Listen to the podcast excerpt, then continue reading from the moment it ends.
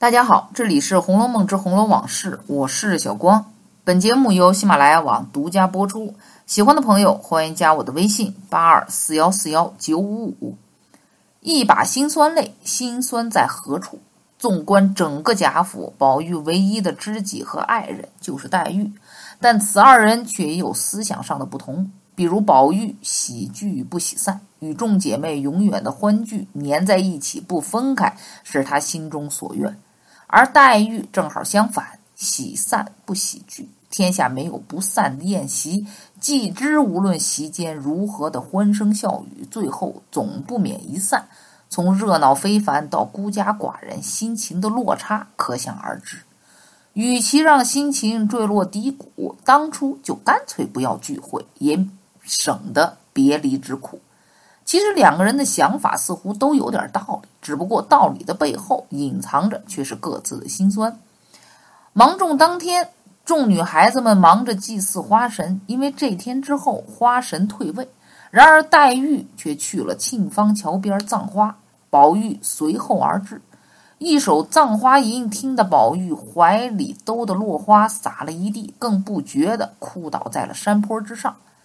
试想，林黛玉的花颜月貌，将来亦到无可寻觅之时，宁不心碎断肠？即黛玉终归于无可寻觅之时，推之于他人，如宝钗、香菱、袭人等，亦可到无可寻觅之时矣。宝钗等终归无可寻觅之时，则自己又安在哉？且自身尚不知何在何往。则思园思处思花思柳，又不知当属谁信矣。这样的长远的，多多少少带有颓废思想，这着实和宝玉的年龄不符。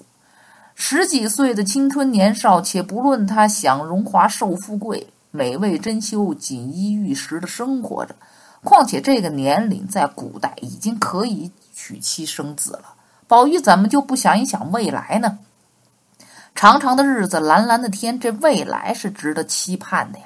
只可惜笼罩着他的，似乎总是一些愁云惨雾。不光如此，你再看看他平日的话语，这动不动就提到死。比如说：“我若果有造化。”该死于此时的，趁你们在，我就死了。再能够你们哭我的眼泪流成大河，把我的尸首飘起来，送到那鸦雀不到的幽僻之处，随风化了。从此再不要脱身为人，就是我死的得时了。就算被他老爹贾政打得伤重，爬不起来，在看到宝钗为自己而流泪时，也冒出了。假若我一时竟遭殃横死，你们还不知是何等悲感呢？即使他们这样，我便一时死了，得他们如此一生事业，纵然尽付东流，亦无足叹息。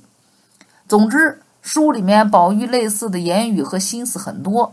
一个正当青春的孩子，张口闭口的言及死亡，字里行间的辛酸之情不觉流露。或许你可以说，这就是因为宝玉年纪太小，才会有如此的为赋新词强说愁之感。但是在书中，地位尊贵的贤德妃元春也很是让人感到心酸。外表的风光，用宠妃一词来形容她也不为过。然而省亲之时，当他看见自家亲人之后，除了呜咽对涕之外，那么就见面的第一句话。当日即送我到那不得见人的去处，一会子我去了，又不知多早晚才来。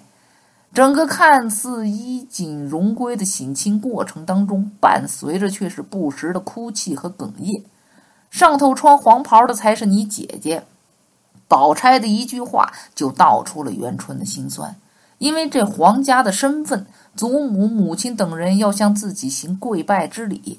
父亲贾政呢，要在帘外问安，吐露肺腑之言。田舍之家虽积言不薄，终能聚天伦之乐。今虽富贵以及骨肉各方，然终无意去之后，得到的不是父亲的安慰，而是臣对君的官方回答。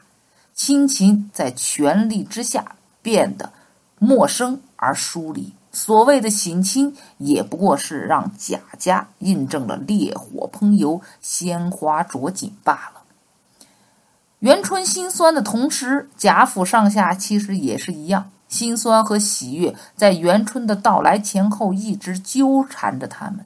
失了自家女儿，没了天伦之乐，却有了来自皇室的依靠。或许当初的执意将其送入宫，现在想想也只是为了家族能够继续兴旺而不得不为之的一步棋罢了。因为贾府男子能振兴家族的实在少之又少，元春是担负着家族重任而入的宫，从上而下的辛酸无奈，或明或暗的笼罩在书中的文字里。一把辛酸泪来自书中人物，也来自于作者。曹雪芹的一生又何尝不是如此呢？那好，那今天的《红楼梦之红楼往事》就到这里结束。我是小光，本节目由喜马拉雅网独家播出。我们下期再见。